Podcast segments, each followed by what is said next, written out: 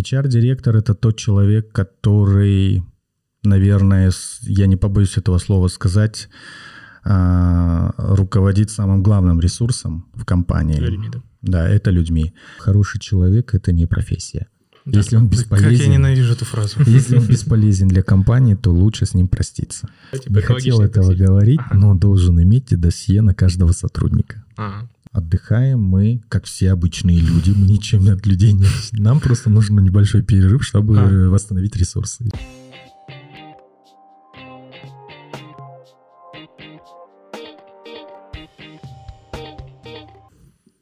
Всем привет, это подкаст «Слушай». А, Сегодня у нас необычный выпуск для нашего подкаста, потому что гости лучше знаю я, чем Амир. Здравствуйте, Арман. Здравствуйте. Привет, Амир.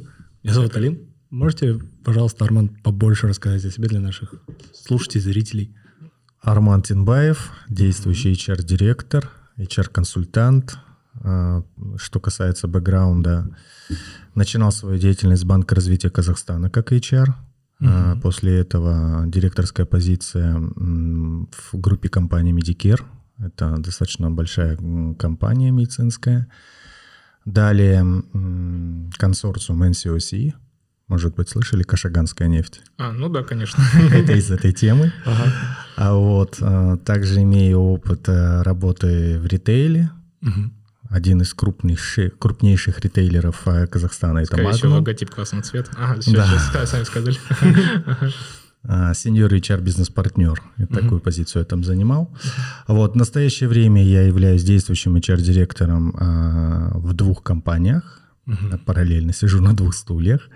А вот а, строительство и а, металлопрокат. Супер. Вот. Также оказываю консультации МСБ Мгм. именно в области HR. В основном работаю с акционерами. Круто. Классный бэкграунд. А на кого как бы учились или как вообще пришли в эту ин- По образованию я вообще-то менеджер. Мгм. Тогда у нас в Казахстане, когда я учился, еще такой профессии не было. Ни в одном университете, поэтому мне пришлось поехать в Челябинск и учиться там. А Вот. Но парадокс в том, что после окончания университета я приехал в Казахстан и не нашел себя по профессии. Потому что у нас понятие управленец, он должен быть, естественно, с опытом. Мгм. А опыта после университета, естественно, у меня нет. Мгм. Вот. а, учился я вот как раз-таки, первое образование мое именно менеджер, управленец. Также имею на сегодняшний день MBA в области HR. Вот. Ну и специализация в одном из российских вузов именно как директор по персоналу на предприятии, если быть точнее. Кратко буквально, вот HR-директор, директор по персоналу, то есть какие функции, то есть что делает, по крайней мере. То есть что делает HR, примерно плюс-минус все предприниматели понимают, да? А И HR-директор. то не факт, что они понимают. А выяснилось. что под вашим, ну, что вы подразумеваете, что делает HR? Ну вот, и я сам, то есть хочу узнать, э, А, что окей, обычно давайте начнем, делают. да, давайте начнем функции. тогда, так, тогда вообще с того, что такое HR. HR – это управление персоналом. А Если говорить за а, HR-директора, это прежде всего стратегический партнер для собственника бизнеса, а, который подбирает людей, который развивает людей, ну и который, естественно, их увольняет. Это очень важный момент. HR-директор – это тот человек, который, наверное, я не побоюсь этого слова сказать, а, руководит самым главным ресурсом в компании. Людьми, да. Да, это людьми.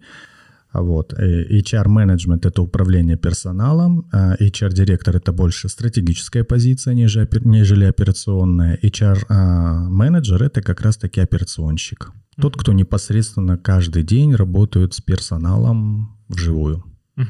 А на позиции HR-директора вы не работаете с персоналом, как правило, и только работаете с какими-то... Ну, в основном с топ-менеджерами, топ-менеджерами. потому что, да, а, моя линейка персонала, это вот линейный мой персонал, это с кем я работаю, это как раз-таки топы. Мгм. Топы и акционеры. Прикольно. Вот. Ну вот. Разобрался. Да, чуть понятнее стал. А вот э, скажите, пожалуйста, Арман, а на каком этапе вы... ну, просто ваш список послужной, так скажем, Ага. там достаточно большие компании, судя по названию. Да. И на каком этапе действительно компании нужен HR-директор? То есть э, это, например, там 16 человек в штате или это там 15 э, или там 30-100 миллионов оборотов? Ну, откровенно вам скажу, особо не зависит от количества людей, Мгм. не зависит, э, скорее всего, даже от оборота, зависит от зрелости компании. Если в классику взять развитие компании, когда идет стартап, Мгм. когда идет ручное управление, да, а, системное управление, уже масштабирование, вот как раз-таки переход с ручного управления на системное, вот тогда нужно HRD. М. До этого момента можно обойтись и HR-менеджером. Ну, то есть это условно рекрутер, что-то такое, да, Ну, без- да, опять же, видите, здесь у нас очень как бы расширено, если мы сейчас в дебри уходим, да, или раскрываем этот момент.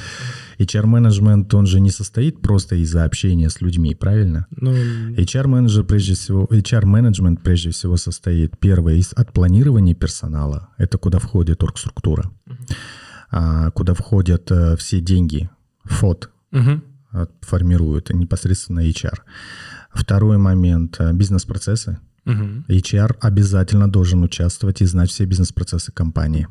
Без этого никуда. Мгм. Потому что только поняв все бизнес-процессы, ты понимаешь, кто нужен и сколько нужно людей. Ну и, соответственно, какие люди нужны. А Далее э, подыскать теперь нужно. Это рекрутинг.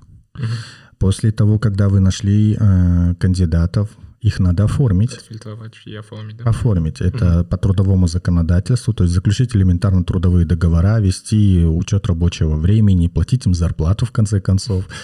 А вот это как раз-таки тема кад- а, HR-администратора, ну, кадровика, да, пора- раньше как называли.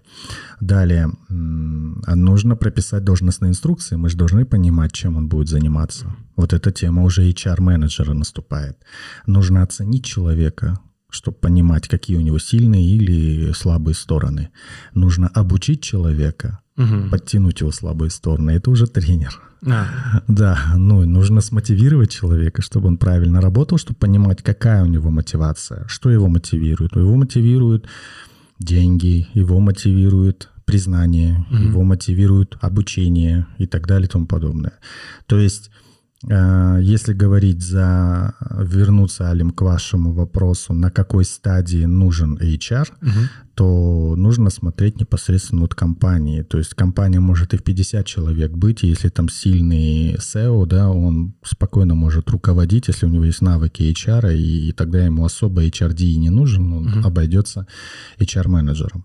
Но если у SEO нет этих навыков, потому что они тоже приобретаемые, да, на самом деле.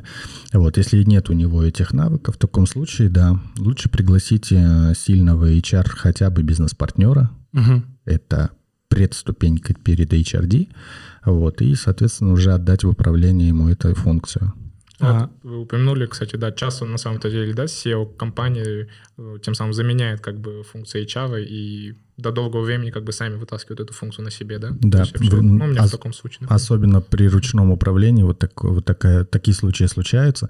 Но здесь есть момент. э, Работа с людьми, она очень эмоционально затратная. И, соответственно, если SEO будет регулярно тратить на это время, то, соответственно, ну, какие-то моменты могут пострадать из-за этого. Привет. Прости, что отвлекаем, но нам очень нужно, чтобы ты поставил лайк, написал комментарий и подписался на нас и нажал колокольчик. Это поможет нам развиться. Все, давай, смотри дальше. Я, например, читал несколько книг, которые про HR. Э, Не знаю, насколько они релевантны, а, потому что они больше были про стартап-механики. Мгм. HR в стартапах, вот так. А в нашем случае не всегда оно применимо. Но есть ли какие-то вот книги, которые вы можете посоветовать тем, у кого нет HR, например? Книг на самом деле много, информации в интернете достаточно много. Что-то, если сейчас сказать, что вот прочитайте эту книжку и все будет окей, нет. А, да, нету такой, так- такой таблетки еще нету, да, никто ее не придумал.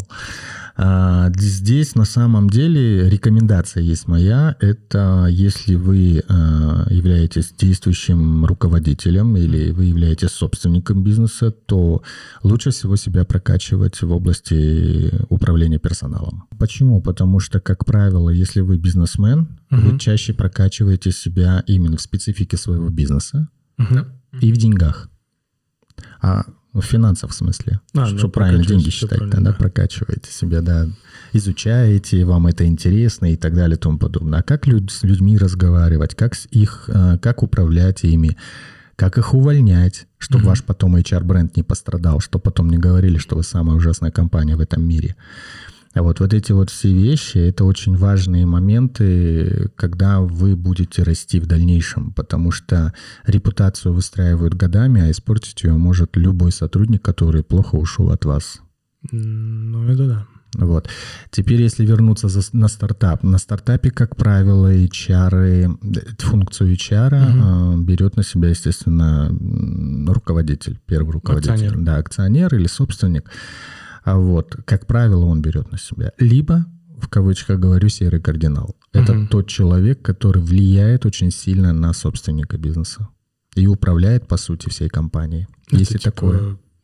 Пример можно какой-нибудь? Нет, я понимаю, не из тех, с которым вы Да, работали. не живой пример, просто вот, ну, Ну, на типа. Джобс и Возник, это в этом смысле? Ну, типа такого, да. Мгм. Джобс, он больше все-таки как генерал, да, как на Мгм. коне, он локомотив, который тащит, а кто ему подсказывает, как себя вести в тех или иных ситуациях, с кем он больше всего советуется. М. Прикольно. То есть человек может иметь вообще там какую-то другую должность, но на самом-то деле он в том числе является там советником и таким серым кардиналом для руководителя, да? Да, Который, по, по сути, он и управляет тем самым как бы настроением, персоналом. все верно. До недавнего времени, кстати, у бизнесменов очень ярко всегда имелось такое мнение, что компании, в компании второй человек — это или человек, который отвечает за производство, Мгм. или человек, который управляет деньгами. В настоящее время за последние, вот пандемия даже показала, и исследования у нашей HR-ассоциации Казахстана, да, и вообще мировой, мировой тренд, что все-таки HRD становится вторым человеком в компании. А, опять же, все настроение и всю корпоративную культуру и весь тон задает исключительно только HRD. Это его функция.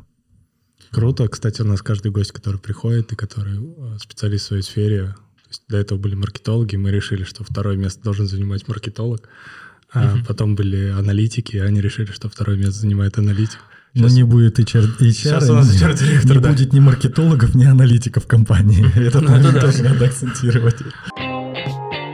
Буквально упомянули вы только что корпоративную культуру, хотел про это поподробнее спросить. То есть как это все-таки вот примерно выстраивается? Хотя- Просто многие слышали, что такое корпоративная культура, многие ее осязают в каких-то крупных компаниях, когда с ней соприкасаются. Условно, там, Макдональдс, например, Мгм. да? чувствуется какая-то корпоративная культура. А, Можете объяснить вот для простым языком, то есть что это такое и какие бенефиты она дает компании, если вот ее выстраивают? Корпоративная культура — это отношение людей или работников между собой. Если в компании два работника, уже есть корпоративная культура. В любом случае. Она просто может быть негативная или позитивная. Ну, опять же, опять же, понятие такое, что, ой, у вас классная корпоративная культура, это все субъективное мнение на самом деле. И здесь уже все-таки что хочет акционер или собственник компании? Какую корпоративную культуру хочет? Э, Чтобы люди между собой, эм, ну, Бились за какие-то места или наоборот да, и, ну, то есть, жевали, чтобы да? была здоровая конкуренция или чтобы они там в курилке обсуждали всех подряд. Это все зависит прежде всего от э, того, кто задает тон в компании. Ну, естественно, от руководителя компании или собственника, как правило. Еще момент такой, что корпоративная культура, она просто в крупных компаниях очень ярко выражена. И они все время говорят, да, ну вот двух авиаперевозчиков наших возьмем, да, Казахстана, не будем называть их а, названия. В, в один авиаперевозчик э, толпы стоят людей и хотят там работать, а в другой нет. Да. Хотя, кстати, в первую, э, к первому, у первого автоперев- авиаперевозчика, да, там гораздо ниже заработная плата, чем у второго. Мгм. Если мы говорим за бортпроводников, например. Что это? Это все-таки HR-бренд и это корп-культура. Мгм. А само отношение, как они между собой разговаривают, как руководство относится к подчиненным, э, как подчиненные между собой себя ведут, какая тема наказания идет, какая тема поощрения. Это все, все корпоративная культура. основные инструменты выстраивания корпоративной культуры это что? То есть это отношение к бонусам, штрафам или что-то еще? Что еще? То есть Первое — это коммуникации. коммуникации, в целом Да. стиле коммуникации, да? Стиль между- коммуникации — это самое главное и самое важное. Второе, э, конечно, бонусы и коммуникации, ой, бонусы — это все-таки за мотивационную тему отвечает, да, это немножко корпоративной культуры, оно влияет, но не так шибко. Мгм. А корп-культура, она также, ну, как я вот сказал, коммуникация, и, естественно, это внутреннее отношение людей к самой компании. То есть как я отношусь к этой компании, насколько я лоялен, насколько я вовлечен в процессы. А насколько нормально, допустим, если в компании а, есть условный такой внутренний Ватикан, то есть какое-то маленькое государство, у которого своя корп-культура, Мгм. может быть? Но это очень плохо. Мгм. То есть, когда, допустим, топы от линейки отделены, да, очень сильно? Да. То есть, Это очень плохо. Это уже не современно на самом деле. мгм. А если, например, один отдел так устраивает? Ну, Не так, горизонтально, а вертикально? а, тогда надо это осиное гнездо разогнать. Мгм. Объясню почему. Потому что вы понимаете, что вы же находитесь э, в обществе, в Мгм. едином организме. и завтра любой скажет, а почему ему, им можно, а нам нельзя. Мгм. А, А, а что можно? ну что вот, допустим, если мы говорим за Ватикан, Мгм. почему в, в- в этом Ватикане свои правила, им, например, можно приходить в 10 часов утра, а нам всем надо быть в 9. М. Ну, как вариант, правильно? Ну, это... Или у них э, свободный график работы, а у Мгм. нас э, фиксированный график работы. Мгм. То есть особые отношения всегда не приветствуются, по сути, потому что Конечно, самым- есть понятие дискриминация коллег. Мгм. Дискриминация Прикольно. сотрудников. Нельзя дискриминировать. У нас даже в законодательстве, кстати, о трудовом написано, что нельзя дискриминировать. А, нужно всегда оценивать работников по их результатам, по эффективности и по вкладу в компанию. М, По полезности. По полезности, да. Но есть понятие еще hard skills и soft skills, да, Ну, это вот да. эта тема. Это тоже момент а, отдельный. Но здесь еще надо учитывать, что хороший человек – это не профессия. Если он Как я бесполезен, ненавижу эту фразу. если он бесполезен для компании, то лучше с ним проститься. Насчет корпоративной культуры. Часто вижу то, что большие крупные компании как будто выставляют корпоративную культуру, чтобы потом тем самым получить бенефиты как раз по той, сам, по той самой заработной плате, да? То есть вы тоже пример привели, у меня тоже сразу в голове несколько примеров вышло. Это намеренная какая-то штука, то есть когда крупная компания выстраивает очень симпатичный HR-бренд и тем самым потом пылесосит, но как бы в конкурентной именно конкурентность именно по цифрам, по зарплатам у них ниже. То есть это какая-то особенная штука, к которой все приходят потом крупные компании? Или как? Ну, конечно, во-первых, это HR-бренд, как вы правильно подметили, да? Это тот же самый бренд компании, только со стороны работников. А Если мы говорим за, а, высокие, за низк, ну, невысокие зарплаты, но, но очень сильную корпоративную культуру, то она помогает, конечно же, сэкономить. Мгм. То есть на общем фоте. Э, Или вы будете э, платить бешеные заработные платы, при этом у вас сотрудники особо держаться не будут. Мгм. И, и будут постоянно через каждые там, полгода или через каждый год меняться. Или же у вас будут невысокие заработные платы, крепкая корпоративная культура, где сотрудники ни за какие ковришки не уйдут к вашим конкурентам. Мгм. Ну и, соответственно, для компании это же более выгодно. Поэтому, э, когда мы говорим, особенно если мы говорим за средний или крупный бизнес, да, то в таком случае, конечно, корпоративная культура очень критично важна, ее надо всегда выстраивать и делать ее крепкой, чтобы она была всегда в позитиве. Ну, то есть э, компания, выстроившая корпоративный бренд, она, кроме того, что экономит, ну, и сокра- оттуда же тоже люди уходят. Ну да. Ну, то есть... Ну, э, везде есть как бы. Не, если это... э, В меньшей силь- части, Сильно чем- влияет на HR-бренд, то есть это идет восприятие а, негативное к компании, если там, допустим, высокая текучесть, но при этом внешний HR-бренд выглядит достаточно привлекательно. Гипотетически такое же возможно. Ну, возможно, в любом случае. А, нужно понимать еще сфера бизнеса. Вот, допустим, если брать ритейл, допустим, да, у нас казахстанский ритейл, это текучесть э, среди линейного персонала в районе 50-60%, это норм. М. Если мы говорим за медицину, то, допустим, если врачебный персонал у нас, у него текучесть, допустим, в районе 20, это норм. Все, что выше, это плохо.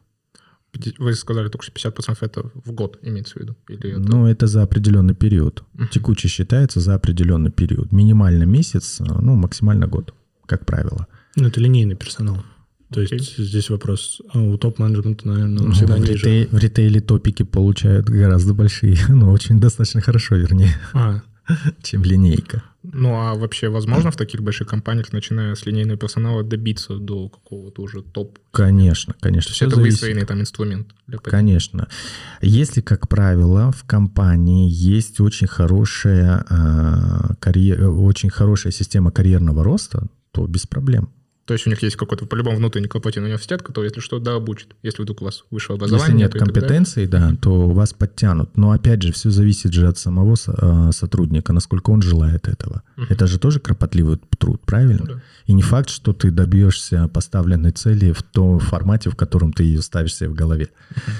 Вот. А на примере, да, я вам скажу, что есть у крупных компаний и на моих глазах, как за один год сотрудник вырос достаточно до хорошей позиции, до руководящей и с очень хорошей заработной платой.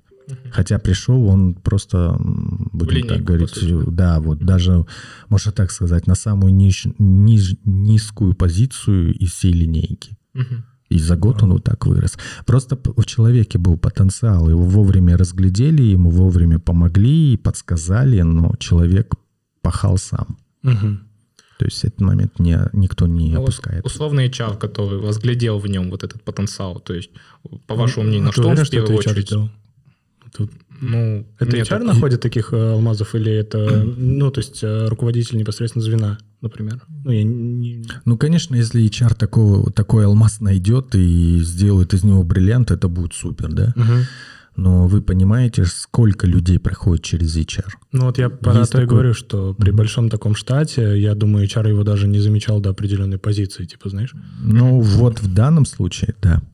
Мгм. То есть когда это человек, линейный руководитель. Да, когда линейный, то есть его приняли, если мы говорим за этого, именно этот рассматриваем кейс, кейс. Мгм.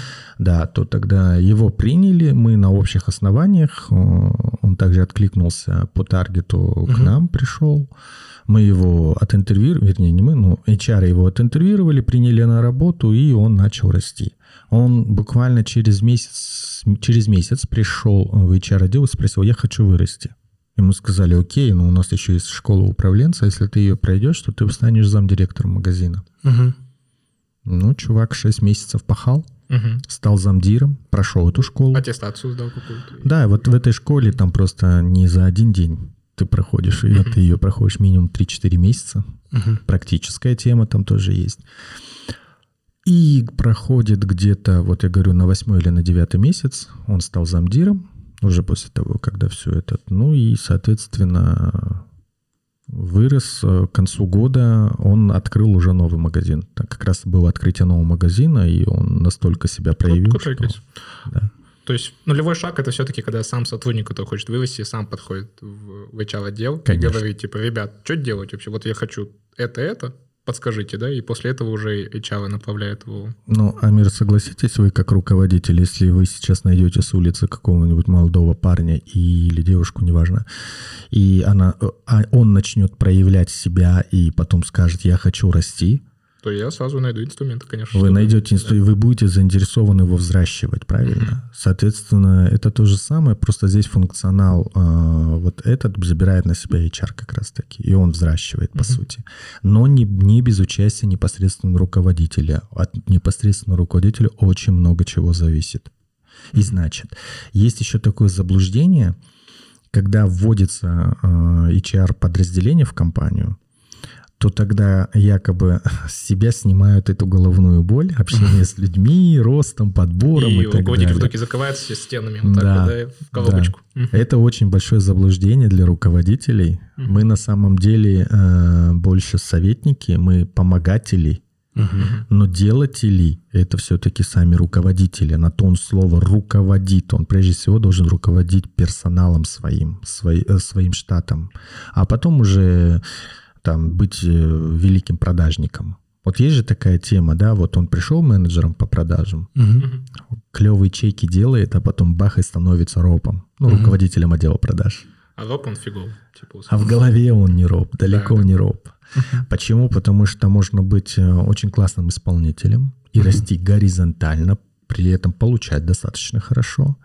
А можно расти вертикально и быть э, плохим исполнителем, но очень талантливым руководителем. Мгм. Это на самом деле, это не с книжек взято, это из практики, это есть, и я всегда противник того, когда человек растет инертно Мгм. по карьерной лестнице. Ну, стал спецом, потом ведспецом, главспецом и бах, нач отделом, да? Начальником отдела. Ну, come on, он не стал начать, начальником отдела, он же у него нет компетенций таких. Мгм. И бывали такие случаи, когда наставили начальником отдела, а человек не справлялся. Поэтому я, как правило, всегда рекомендую на три месяца ставить. Вот если назначать или исполняющий обязанности, Всегда временно, да? или на три месяца, чтобы человек сам понимал, что если что, он может всегда вернуться на позицию ниже, Мгм. где ему будет более комфортнее. Мгм. Да, против воли не нужно.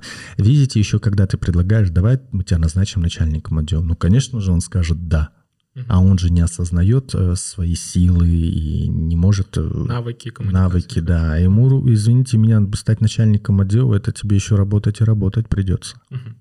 Ну, навык руководить это все-таки про коммуникации и про какой-то Про менеджмент. эм, менеджмент и какой-то уже эмоциональный интеллект, да, то есть, опять же, держать, э, ну, и руководить, в смысле, людьми, держать с ними определенный Ну, темп. Конечно. Ну, что такое менеджмент? Менеджмент — это управлять. Мгм. Чтобы управлять, нужны определенные компетенции, определенные навыки. Вот вы правильно заметили, эмоциональный интеллект — это очень важная вещь на самом деле. Если у вас он не развит, э, и вы не работаете над этим, то вам будет сложно управлять людьми. Люди от вас будут разбегаться, люди будут не понимать, что вы от них хотите и так далее. Вот. А, Ну и опять же, я бы еще сюда добавил больше системное мышление. Без системы нет. Хаос хаосом. Вы можете тушить пожары каждый день. Но если у вас нету системы, и эти пожары вас ничему не учат, и вы не делаете никаких выводов, то в таком случае вам сложно будет развивать свой бизнес. Много слышал вот этот термин холократия, то есть не верите в это, да, то, что есть какие-то компании, в которых есть определенная, нет определенной структуры, и там просто все разделено какие-то команды. Вы можете есть- сейчас назвать хоть одну компанию? Нет, не могу, но опять же... Ну вот видите. Ну, я просто часто слышал о том, то, что, типа, на, одно, на каком-то этапе, да, допустимо. допустимо. Но это, я говорю, это ручное управление. Если у вас сильный SEO, то да, если он держит все. Но это столько тратится ресурсов, что он и останется на этом. То есть я, по крайней мере, всегда рекомендую собственникам бизнеса, если вы хотите масштабироваться, вырасти, то в таком случае вам надо вводить систему. А если вы хотите, если вас устраивает нынешний доход, как бы, да, вот эти, То окей. то окей, не надо, не, не заморачивайтесь. А как же вот эта айтишная история, когда команды собираются... Скрам команды ты имеешь? Да, да, скрам команды. Ну, эта модель, наверное, больше уже проектная. То есть, э, я так понимаю, ну, есть же отдельно как блок структура, но есть же еще и понятие проектное управление, то есть собирается какой-то проект, и под Мгм. него конкретные люди, но структура от этого не меняется. Просто они конкретно... Project management. Да. Да. Ну да. Это другая тема немножко. Ага. Когда у вас есть оргструктура, Мгм. это у вас идет сверху вниз. Мгм. Правильно? Да. А в Project Manager, э, Project Management это когда у нас идет горизонтально. То есть есть один project, PM, Мгм, мгм. Project Manager, который собирает в себе команду. Функционально, функционально вы можете подчиняться на время проекта ему, Мгм. а административного по-любому будет подчиняться этот сотрудник непосредственно А, вот матричная руководителю. штука. Матричная штука, да. Почему, в чем еще момент какой? Ну, допустим, давайте просто быстренько на практике. Вот вы являетесь PM, да, допустим, какого-то проекта. Мгм. И вы а, Амира приглашаете с части, допустим, IT. Меня приглашаете с части HR. Мгм. Вот и с нас вы нас берете как, мене- а, как исполнитель. Исполнитель Да, какой-то. в данном Как случае. заказчик. Но бэкграунд Амира и бэкграунд мой, за мой бэкграунд и за бэкграунд Ми- Амира отвечают наши руководители. За бэкграунд, за опыт, за знания, за компетенции, за навыки и так далее. Наполнением это, наши, э, это руковод, э, наши руководители наполняют. А вы непосредственно, извините, Амир, за такое сравнение, да, вы нами пользуетесь в рамках своего проекта. Вот, ин- интересно, кстати, тоже про это хотел по- по-твоему спросить. То есть есть операционное управление, и его часто хотят оптимизировать, улучшать, чтобы от этого росли как бы доходы компании и прочее, да? Есть вот проектное управление. Допустим, там нам нужно запустить новый какой-то рынок в этом направлении, и создается некий вот, вот этот проект. Правильно понимаю то, что чем больше вот такой проектной движухи внутри больших компаний, тем лучше компания как бы развивается. То есть одно дело постоянно что-то ну, что совершенствовать в операционке. Своим соку имеешь в виду? Да, да. Но часто же бывает такое, что вы в процентах как бы все улучшаете. А тут, условно, если вы в проекте, если вы открываете новые для себя какие-то ниши и прочее, то вы уже как бы ищете какие-то иксы определенные. Ну, конечно, это же развитие компании прежде всего идет. Э, в любом случае, если мы, допустим, ну давайте так, мы с вами выпускаем столы, допустим, да, uh-huh. или там мебель какую-то определенную, и варимся только в этом соку, у нас определенная только ниша занята, правильно? Uh-huh. А если после этого нужно еще, допустим, какие-то добавить предметы интерьера или как-то расширить нашу линейку, то в таком случае это новый проект, правильно? Ну, просто uh-huh. чтобы на пальцах, как говорится, объяснить. Uh-huh. Естественно, для того, чтобы приобрести, выпускать после этого там диваны, вы начинаете этот рынок изучать, вы начинаете специфику изучать. Что происходит? Происходит происходит развитие. Угу. Соответственно, компания ваша развивается.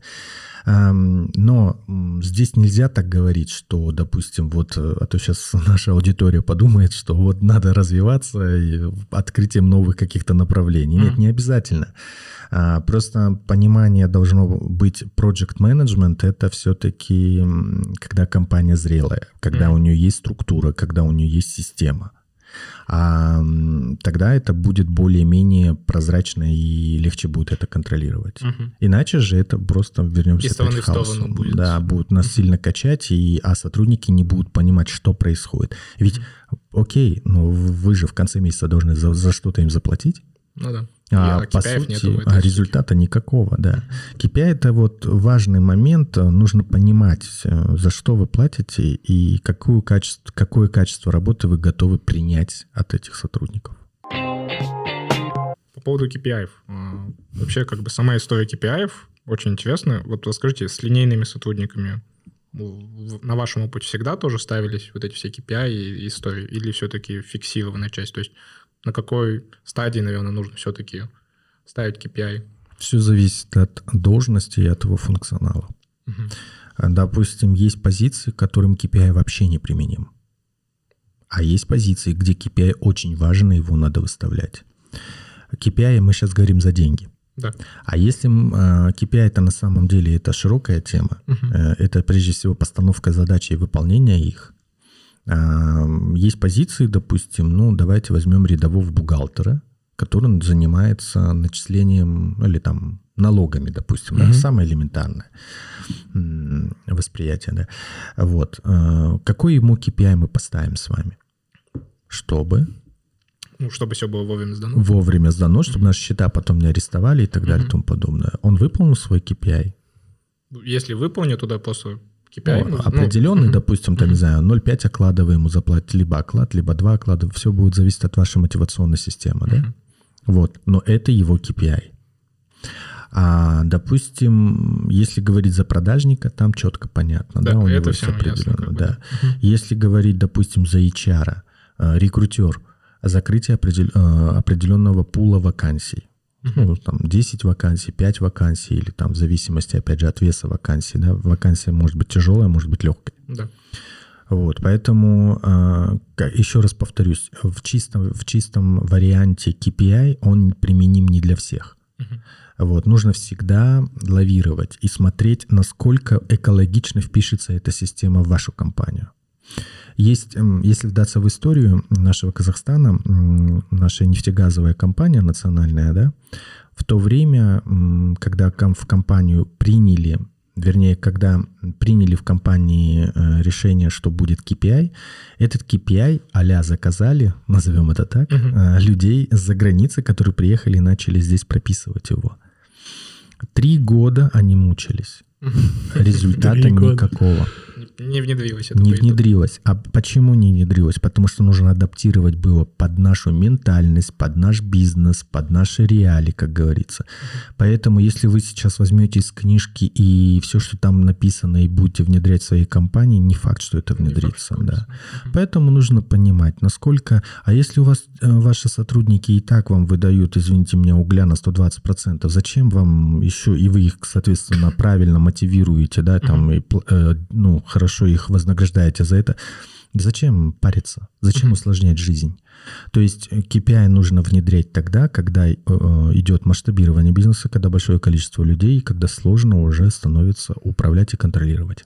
А, Без конкретики на примеров, просто вот разница ментальности, вот вы упомянули, как раз поподробнее хотелось бы, то есть вот книжки возьмем по HR, да, там все вот написано, а у нас реалии вот такие. Но вот в чем отличие, можете вот сказать, то есть нашего менталитета? То есть когда вот условно у нас, значит, смотрит какой-нибудь HR, например, да, а, что, что ему нужно понимать, что уж, где мы в менталитете отличаемся, когда мы, допустим, те же самые KPI хотим внедрить?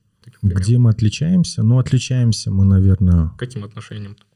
отношением тем, что у нас больше коммуни... у нас больше человеческого фактора. Мгм. Вот. Сейчас это, конечно, уже сходит на нет, потому что мы за автоматизацию больше топим, да, и она на бизнесу на самом деле очень сильно помогает. Но человеческий фактор, он присутствует. А, Если, допустим, опять же, брать как, э, смотря кого, если мы говорим американскую книжку мы берем, да, там свой, своя ментальность, и она написана со своей стороны. Если мы говорим европейского какого-то автора берем, э, или там институт какой-нибудь исследовательский, который выпустил этот продукт, то в таком случае здесь э, они больше за тему хардов, Мгм. но не за тему скиллов. О, э, со- Soft ов. soft ов, sorry. Soft ов. Да, они больше за тему hard ов, то есть навыки профессиональные, вот за вот эту тему. Мы можем вот так вот чисто при, приработать. Но Серьезно? Серьезно? Я думал, просто это настолько global тема, что как бы она уже стандартизирована, знаешь, типа она Нет. не стандартизирована. Еще раз говорю, вот давайте так. а, Опять вернемся в историю, когда наши первые болашакеры вернулись в Казахстан. Почему их проекты все проваливались? Мгм. Потому что они брали оттуда, приезжали и, не учитывая нашу реальность и ментальность, внедряли эти проекты. Как их научили за границей. Не адаптировали просто. Не адаптировали. Ну, Еще раз говорю, под каждый бизнес нужно адаптировать э, ту или иную систему. Систему мотивации, систему KPI, систему подбора и так далее. Все будет, опять же, зависеть, вернемся к началу нашего разговора, от вашей корпоративной культуры. Видите, как все здесь замешано, да? Мгм. Ну, кстати, про хороший парень это не профессия, но... а, Да иди ты в пень, ну, я Нет, сейчас ну, так нет, бомбил, я что хотел, записал. нет, я хотел чуть наоборот защитить. Говнистый парень же тоже не профессия. Ну, то есть Вот. имеется в виду, если человек, например, супер хардовый, супер вот такой классный, прокачанный, но вот реально вот в коллективе он, он, возможно, не показывает это HR, но он вот говнюк условно, да, и на самом-то деле все сотрудники дают фидбэк такой легенький намеками, да, HR, то, что вот тот чел, типа говнюк. А, Как поступать в таких ситуациях? То есть это нужно там три раза подходить и говорить, слушай, типа, что не так, и там, что тебе не нравится, или все-таки сразу думать, как его вырубать? Сразу вырубать. Сразу Это вырубать. тема токсичности. Мгм. Вот насчет темы токсичности, то есть как с этим бороться, просто надо, Я обожаю, ты прям бесплатную консультацию тут получаешь. Красавчик. надо всех просто вырезать, типа, кто токсичный и все, или как-то можно с этим изнутри все-таки попробовать бороться? То есть человека поменять, там, условно, В изнутри. отпуск отправить. Ну, нужно же изучить э, природу токсичности, правильно? То есть есть же токсичность, как вы говорите, Алим, в отпуск отправить, если он реально выгорел и устал, да?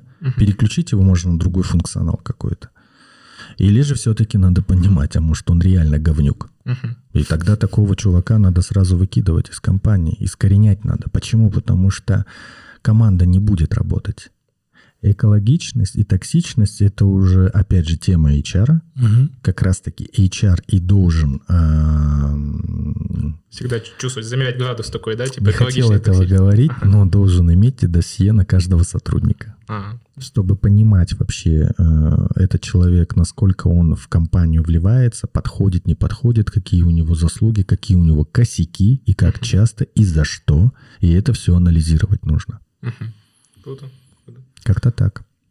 Мне так нравится, вы так скрываете, что у каждого, э, ну, типа, должно быть досье. Но мне кажется, в момент, когда вот э, в нашем случае, да, когда нам сказали, это HR, я такой, ну, стопудово будет досье, буду собираться. Ну, потому что это же очевидно, ты же должен понимать, там, сотрудник, это динамика, это резкий скачок какой-то Ну да, я тоже считаю, что здесь ничего такого нет Я стеснительного, то, что есть какая-то определенная ноцы на каждого Не, ну, человека. если, подождите, если у вас 20 человек, да, и вы все в голове умещаете, то ок. А если Мгм. там 100 с лишним, то или 200 и так далее, то, конечно, более, да. прям на каждого. Ну, вот вы рассказывали про большую... Далее мы на вас тоже есть. Да нет, я ты не сомневался. Я его, по-моему, даже видел. А, Я имею в виду, что когда компания, например, большая, и текучесть персонала линейного 60-50%, вы же можете его тупо не успеть собрать. Ну, типа, Не, ну полнота этого досье, она же не говорит о том, что в нем должно быть все по списку, как говорится, да? Ну да, там не бешеные, наверное, такие. прям чем ниже огромные. человек в орг-структуре, тем короче чем меньше, досье. наверное, по нему информации. Да. Может, можно и так сказать. Мгм. Ведь, ведь как он только начинает по структуре расти, ведь досье же тоже наполняется. Мгм. Ну да. Его оценкой, его развитием, его обучением и так далее. А для вас какие вот флаги такие, типа вот в досье условно, когда вы, а, допустим, вот собрали, да, и что вы для себя подмечаете как вот флаги? То есть он там в прошлом коллективе, например, там, не знаю, вот, м, подозревается в том, что он как-то вообще не экологично ушел, там, условно, галочку поставили, так, red флаг. То есть какие вот бывают у вас типы red флагов, когда вы начинаете изучать, в какой коллектив вы входите? Критические За точки. действующего Критические сотрудника? А. Или за нового? Давайте за нового и потом за действующего еще спросим. Ой, давай, давай. Ну, смотрите, во-первых, э, как правильнее подбирать, мы сейчас говорим за рекрутинг Да. больше, да?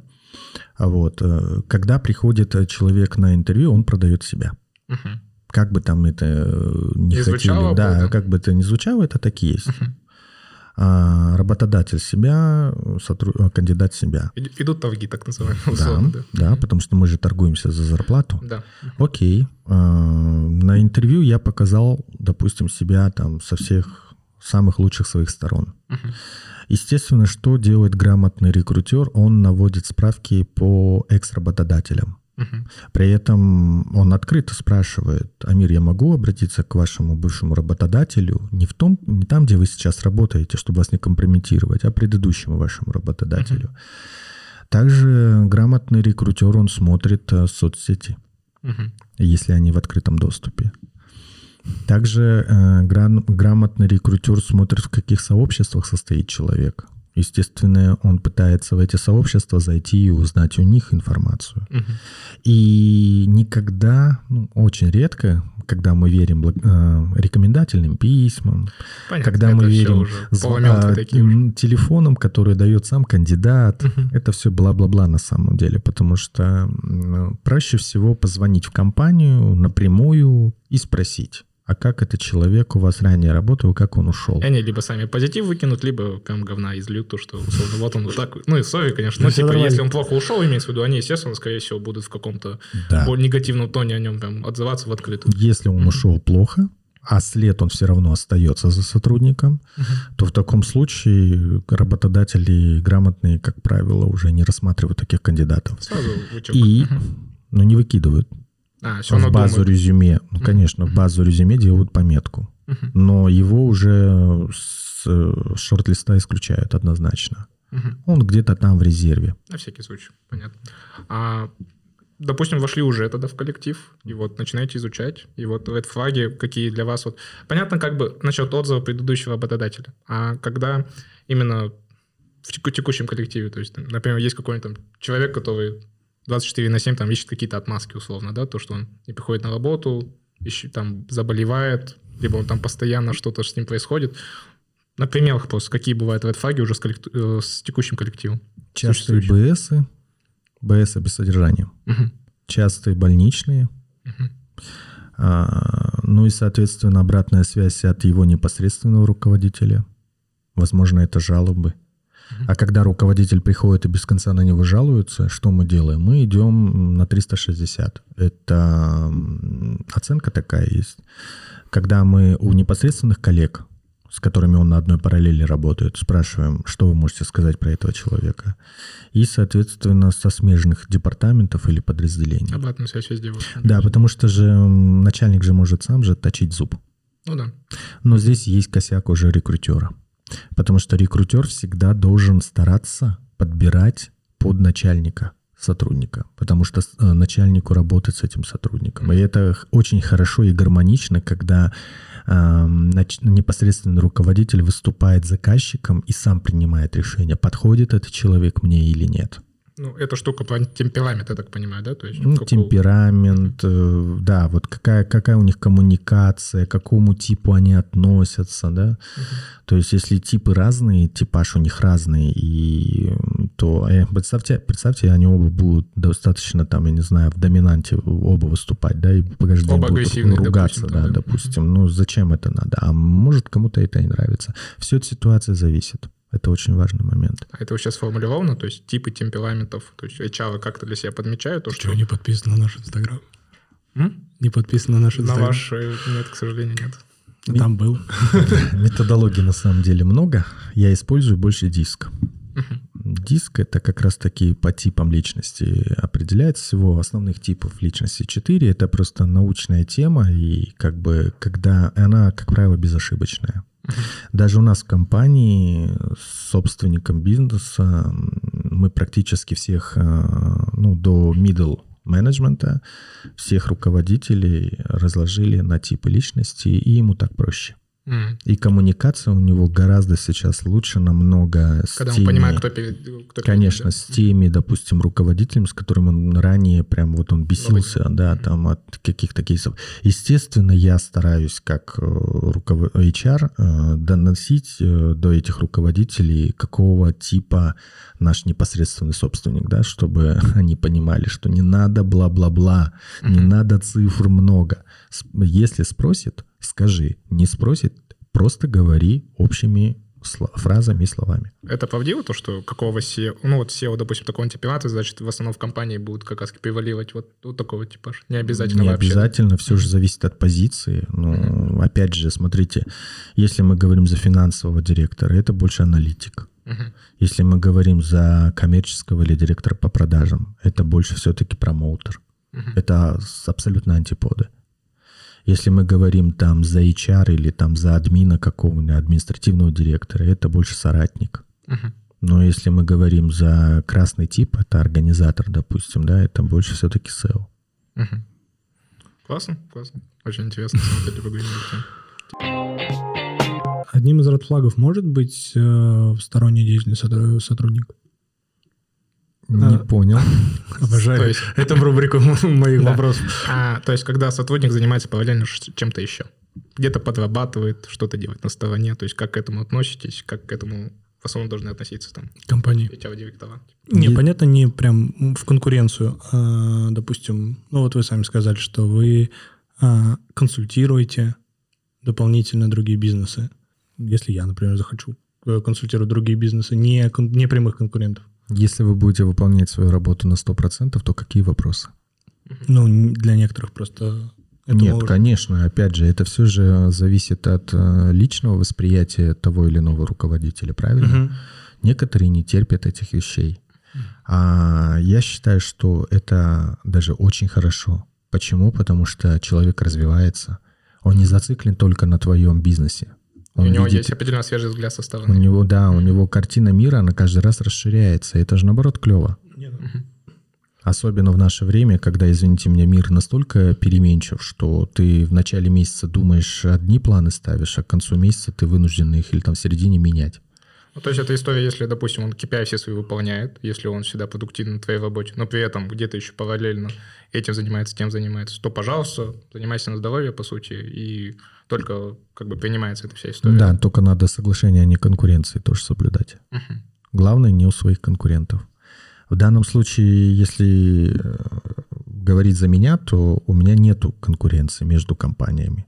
Потому это что разные сферы. Разные сферы, разные масштабы бизнеса. Mm-hmm. Ну и, соответственно, третий вот кейс — это консультации, которые там... Это больше, наверное, знаете, для поддержания формы. Mm-hmm. Насмотренность и определенная вот это вот... Не люблю это слово. Mm-hmm. Насмотренность — это поверхностно. Mm-hmm. Ну как вы это тогда? То есть профессиональное... Как это пояснить? То есть развитие Опыт. опыт. Ну, Это просто, опыт. Просто добавление Да, опыта. потому что насмотренность, я могу прийти, Амир, допустим, на вашу компанию, посмотреть, с вами пообщаться час, час и вы мне проведете экскурсию, я буду говорить, какая классная у Амира Я компания. уверенное слово само по себе в колонии как бы, да. Мгм. А как все-таки Амир этого добился? Насколько у него, сколько сил он приложил и так далее? Ну и вы завтра скажете, да, у меня супер CRM-система, вот мы работаем по ней, я завтра приду и Алиму скажу, Алим, нам нужна такая CRM-система, как у Амира, давайте ее купим. И не факт, что она нужна вообще. Конечно. Мгм. У меня просто конкретные кейсы немножко. Я так, типа, знаешь, дергаюсь, потому что вы сейчас примеры же приводите. Они абстрактные, а я начинаю реально их накидывать. И Мгм. Такой, так, что бы я здесь ответил? Я как будто, знаешь, типа, сам себя в голове отвечаю на вопросы Армана. Мгм. Заранее готовлюсь. А у меня еще э, есть такой вопрос, он э, личный, и меня давно интересовал. Хотел спросить публично. А, смотрите, насколько а, часто можно... Ну, то есть а, HR-директор находится на стороне собственника. И иногда у некоторых сотрудников а, могут быть сложности со смолтоками. Ну, то есть, э, условно, я могу пойти с отделом продаж, просто поговорить. А когда разговариваешь с HR-департаментом, с HR-отделом, у тебя есть легкое ощущение, что это не совсем личное мнение человека. То есть, возможно, это трансляция того мнения, которое ты должен придерживаться. Насколько часто эта история? Или это мой загон? Ну, это, скорее всего, ваш загон. Это один момент. Второй момент по поводу того, что трансляция от работодателя, если... Вообще, кстати, мы, как HR, являемся и транслятором мнения работодателя. Потому что есть такое понятие, ну, как я вот тоже не очень люблю это применение, когда говорят, вот, давайте в нашу компанию введем демократию, да, и каждый будет вы- высказывать свое мнение. Есть такое тема, такая Я тема? тоже считаю, что это как бы Ну, это немножко, да. Ну, come on, ну тогда у нас компания Развалится развалится она, она просто взорвется. Мгм. Поэтому всегда должен быть один лидер, один руководитель, и мы, как HR, должны доносить э, эту идеологию, это пожелание и это настроение, естественно, от руководителя самому персоналу. Мгм. В идеале, конечно, если у нас это делает руководитель непосредственно своему сотруднику, если Ну, он руководитель доносит. направления. Да, руководитель функции, направления, если он сам доносит своим коллегам, то это вообще идеальный вариант. Если же э, это слабоватая тема, то тогда HR здесь подключается, естественно. Мгм. Но, как вы знаете, в той компании, где вы работаете, у вас достаточно влияние HR очень сильное в компании. Вот, поэтому здесь э, это нельзя сказать, что это хорошо. Это можно сказать даже, что это даже мы просто на стадии же становления каких-то некоторых процессов, поэтому мы работаем над тем, чтобы в дальнейшем у нас все-таки была больше сильна тема руководителей, чтобы руководители доносили до своих сотрудников. Мгм. Я немножко вот этот момент про сильна и становление. Можно чуть-чуть его раскрыть, потому что я не выкупил немножко. Ты понял сам? Что Нет. именно становление? Вот или вы сказали, сильна? а, а, HR у нас сильна, а, Влияние HR. изначально HR си- сильно. Я не очень понял, при этом вы сказали про становление, как будто... становление руководителей. А, Когда руководители наши начнут уже непосредственно брать на себя функционал руководителя и доносить идеологию и пожелания и настроение собственника уже непосредственно до своих сотрудников без участия HR. Мгм. Сейчас пока мы являемся коммуникатором, и мы доносим эту информацию в основной массе до сотрудников.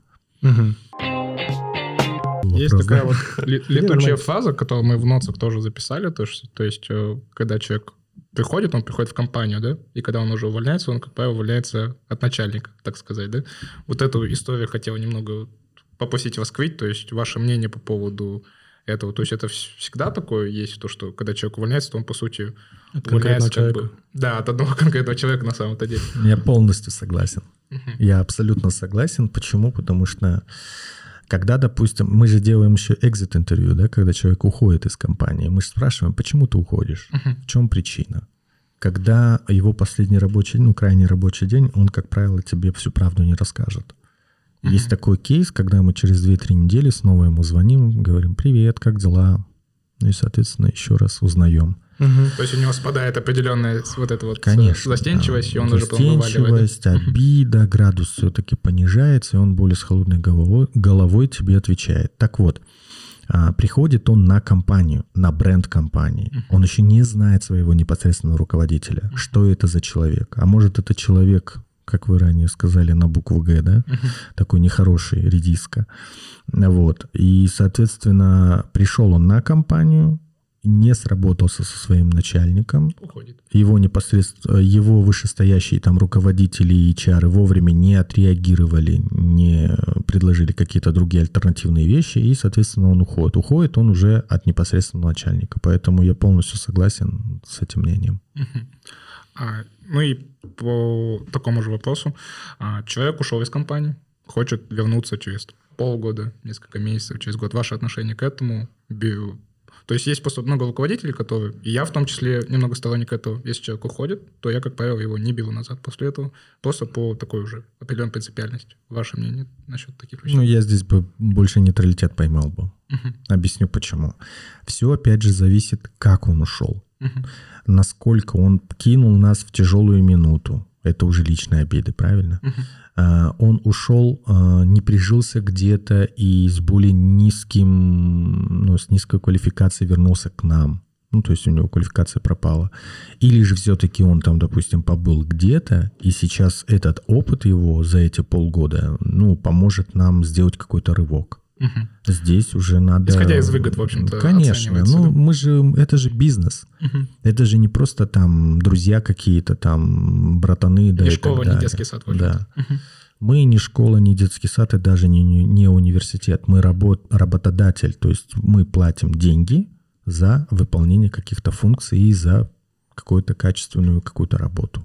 Ну, Если обратная история, человек ушел, ушел, допустим, нормально, не токсично, и основ- а, акционер или там топ-менеджмент понимает, что что-то что зря он ушел, и, и поняли, что ну вот его стало не хватать. А здесь вы что посоветуете компании? Не, понятно, возвращать, если хотите, но здесь же еще история про то, что зачем тогда отпустили, у человека может быть гиперкомпенсация или что-то еще. Все зависит, опять же, от корпоративной культуры. Мгм. Если в корпоративной культуре принято, что, допустим, можно, окей. Если э, категорически запрещено, то сори. Это условно, если, э, если авторитарный э, руководитель, который не ошибается, его нельзя транслировать таким образом, то тогда не надо. Плюс-минус. Ну, можно и так сказать. Я же говорю, здесь все от ситуации зависит. И опять же, если, допустим, еще раз повторюсь, если он за эти полгода где-то там походил, чему-то Мгм. там научился или там то, что принесет пользу компании, то можно же убедить руководителя и взять его назад. Но а, главное, смотрите, чтобы ваша компания не превратилась потом в перевалочную базу. Мгм. Да. Ку- Откуда все выходят, заходят и звезд, извините меня, веревки вьют, как из руководителя. То есть свое лицо и марку тоже нужно держать. Он Мгм. должен пожалеть, что он ушел от вас. Это, как правило, больше касается молодого, молодых коллег, молодых Мгм. сотрудников, как правило, который ищет себя. И в этом тоже ничего нет плохого. Мгм. То есть он себя ищет, он хочет, он считает, что где-то он лучше найдет. Опять же, когда он уходит, вы же слушаете, что он говорит. Да вы все здесь такие плохие, да я пойду туда работать, там вон мне 300 тысяч предлагают и так далее и тому подобное, да? То есть Мгм. это один осадок остается у работодателя. А если он говорит, мне надо развиваться, я хочу расти, не упоминает вам за деньги, а говорит именно то, что в рамках вашей компании он реально вырос, и он не видит зону роста, и хочет Мгм. приобрести новые навыки, тогда окей. Я вот все-таки из этого, то есть нужно всегда э, Оценивать как да, индивидуальный и- кейс. исходить все-таки индивидуально подходить к каждому случаю. Да, это трудозатратно в плане времени, э, в плане эмоций, это надо включать свои нейроны и тратить их на это, но зато это, как правило, без- безошибочное действие, М. когда ты изучишь. Ну, то есть такая частая же история. Человек, например, на топ-позиции решил заняться каким-то бизнесом, уходит из компании, потом там может вернуться, такой, типа, не получилось. И Декоративный какой-нибудь, Да, и да? дальше уже у руководителя вопрос такой, так, вот, то есть у меня бывали такие как бы случаи, то, что ко мне приходит сотрудник, я такой, блин, что же с тобой делать, ё-моё? Ну, то есть где-то вот определенно есть там, например, обида, потому что если он уходит, да, как раз вы упомянули, типа, на важном этапе развития компании, то, соответственно, все, ты, типа, за борт вышел, убежал условно, да? Извините, Амир, добавлю. Если такой кейс будет случаться, возьмите его на позицию ниже, Мгм. с которой он ушел, только на позицию ниже. А, определен. Я понял. Интересно. Типа это такой, эм, как бы это назвать? Типа Тест. испытание огнем, можно сказать, да? Тест типа на полгода, на годик? Да, Типа реально да, где он хочет, да? Мгм. Классно. А у тебя много, ну, типа, у тебя насколько там? Я так, как представляю твой бизнес, у тебя не так, что прям там 6 У меня всего лишь работает 15 человек, но при этом приходится очень много на самом деле работать. И мне конкретно, хоть я вот директор как раз, я выполняю очень много этих функций, по сути, самых основных, да. И вот я почему про эмоциональный интеллект уп- упомянул, потому что мне иногда реально хочется же где-то моментами, когда не хватает его, просто так, тресно, ты что, не понимаешь, типа, и на мат перейти условно. Но ты всегда при этом фу, такой сидишь, так, смотри, раз, два, три, раз, два, три. То есть стараешься всегда как бы мило, адекватно э, со всеми, чтобы никто не обижался, опять же. И вот когда сотрудники уходят, тоже часто такая штука, то, что ты сидишь такой... Вот, насчет темы дружбы, кстати, интересно. Маленькие коллективы часто все начинают друг с другом дружить, понятно. Ну, потому что вы в одной коробке небольшой находитесь, соответственно, нет уже такого э, огромного пространства, где вы можете как бы спрятаться, свои какие-то рабочие дни проводить. А, как этот момент э, правильно не совмещать, то есть разделять определенную дружбу и коллектив? Мне кажется, на мелких этапах невозможно. слишком, слишком сложная тема, да? наверное? Нет, это, ну да, это на самом деле не очень приятная тема для HR, потому что мы же топим за то, чтобы был баланс между работой и личной жизнью. Это один момент. А второй момент, ну если ты, мы на работе проводим больше времени, чем Да, дома, такое часто бывает. да, Мгм. то, естественно, моим другом становишься ты, да, то есть Мгм. тот, Коллега. тот, тот коллега, который рядом со мной всегда. Мгм. И, соответственно, моменты, когда мы... Сходитесь. Да, вот. там, ну, опять же, потом с семьями начинаем дружить там и так далее. Это же еще больше дружба же укрепляется. Ну, а представьте, а если мы потом разойдемся? И это больнее будет. Поэтому здесь на самом деле все должно быть в меру. Да, мы э, коллеги, но не друзья те, которые прям вот Как... То есть есть определенные рамки, условно. Да, такие настолько близкие. То есть это все должно быть такое так. Мы коллеги э, с дружеским отношением друг к другу. Всё. Приятели. Приятели. Вот Мгм. это вот самый идеальный вариант на самом деле. Потому что негатива нет друг к другу, да, мы достаточно открыты, но в то же время м, определенные границы по личной жизни в том числе должны быть в любом случае. И чем старше э, должность, чем выше, вернее, должность, тем э, эти границы больше должно быть. То есть, если я был, допустим, условно, грубо говоря, там, ведущим менеджером по продажам, да, и тут становлюсь директором по продажам, то сорян. Теперь я буду свою личную жизнь больше скрывать. И все-таки мой круг, скорее всего, изменится. А представьте, да, под- ну вот у нас тоже такие кейсы часто встречались, когда, допустим, руководителем он стал, а его никто не воспринимает, потому что только вчера он сидел с нами. С ними а- пиво пил, условно. Да, пиво пил, и как бы они его не воспринимают как руководителя. Это плохо. И что мы видим? А Мы видим, что 50% сотрудников начали на него обижаться. И все налично воспринимать, условно, Да. какие-то И он задачи. не может потребовать со своей стороны, потому что он боится Стесняется. обидеть их. Да, боится. А насчет культуры, вот вы ты, то есть вы больше за что? То есть а, у меня, например, в коллективе все на ты. Есть ли все-таки у этого минус или это просто вкусовщина? То есть кто кому как удобнее? Первое — вкусовщина. Мгм. Второе — все-таки возраст коллег, возраст сотрудников. Чем старше, тем уже больше как бы культура выйдет. Да, наверное, это правильнее. Но вот у меня, например, и в подчинении все сотрудники, которые есть, и сейчас в той компании, где я являюсь HR-диром, там, как правило, все младше меня, Мгм. даже сам собственник. Мгм. Но я со всеми разговариваю на «вы». То есть это моя уже личная как бы инициатива. И вообще, э, если вы коснетесь крупных корпораций, ну, или достаточно больших компаний, там все-таки принято на «вы» разговаривать. Если эта компания маленькая, то можно и на «ты», но все, все опять же, за- до определенного поры до времени, как говорится. Да, когда вы начнете масштабировать и расти, Там не натыкаешься. там уже не натыкаешься. Вот если вас 15 человек, то может быть и норм. Но как только вас становится 50, то, извините меня, по крайней мере, с руководителями вы должны э, при сотрудниках разговаривать строго А. на «вы». Мгм. Это Даже если вы важно. руководители, ваши топ-менеджеры, например, вы с ними можете имеется в виду тет-а-тет на «ты», то тогда все равно при сотрудниках вы должны... Конечно, друг это же уважение. Поэтому вот это и есть тема корпоративной культуры, кстати, тоже. Отчество то же самое, это как бы тоже к выше, по сути.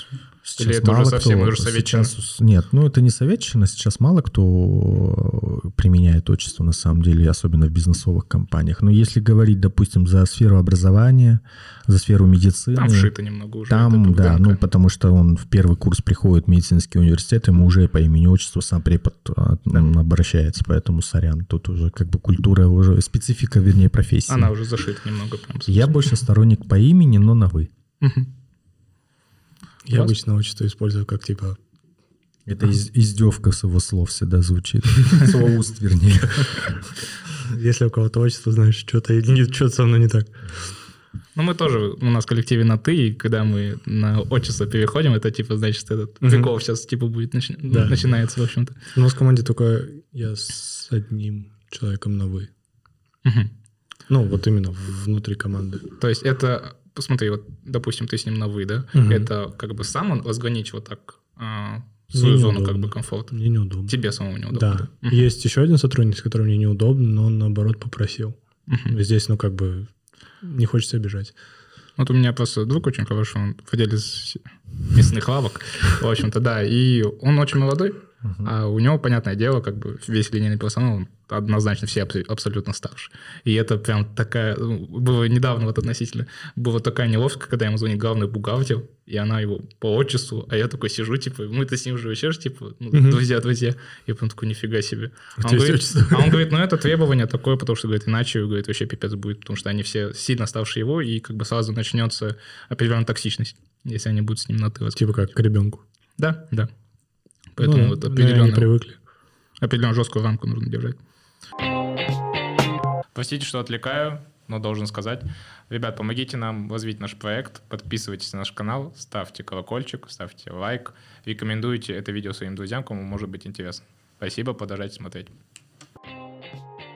Мне просто очень интересно, как Время э, есть. HR отдыхают. Ну, то есть имеется в виду, э, это больше такой интровертный отдых, потому что поскольку работа постоянно с людьми, Мгм. есть желание просто там, типа, я уехал на необитаемый вообще, остров, и желательно не разговаривать со мной. Или, вы- или это все равно есть желание, есть еще силы коммуницировать просто. Ну, давайте так, начнем с, рабы- с обычного рабочего дня. Мгм. Я вам расскажу свой пример. Э, Когда я возвращаюсь с работы, как правило, час со мной никто не разговаривает. И я ни с кем не разговариваю. Я отдыхаю. Это да, потому что нужно свои ресурсы восстановить. Если говорить за, за отдых как таковой, отпуск, когда ты куда-то выезжаешь или э, как-то, там главное не быть ка- каким-то организатором. Потому что ты и так все Это время... принципиально же позиция, там Да, ничего не Там ты должен быть гостем. А, и момент, опять же, по поводу... Все, опять же, зависит от людей, да? Ну, если у в, твоем рационе, или как правильно сказать, в твоем графике всегда присутствует спорт, то тогда это очень хорошая тема, когда ты можешь отвести вот этот вот э, эмоциональное это выгорание на спорт и, и зарядиться еще больше.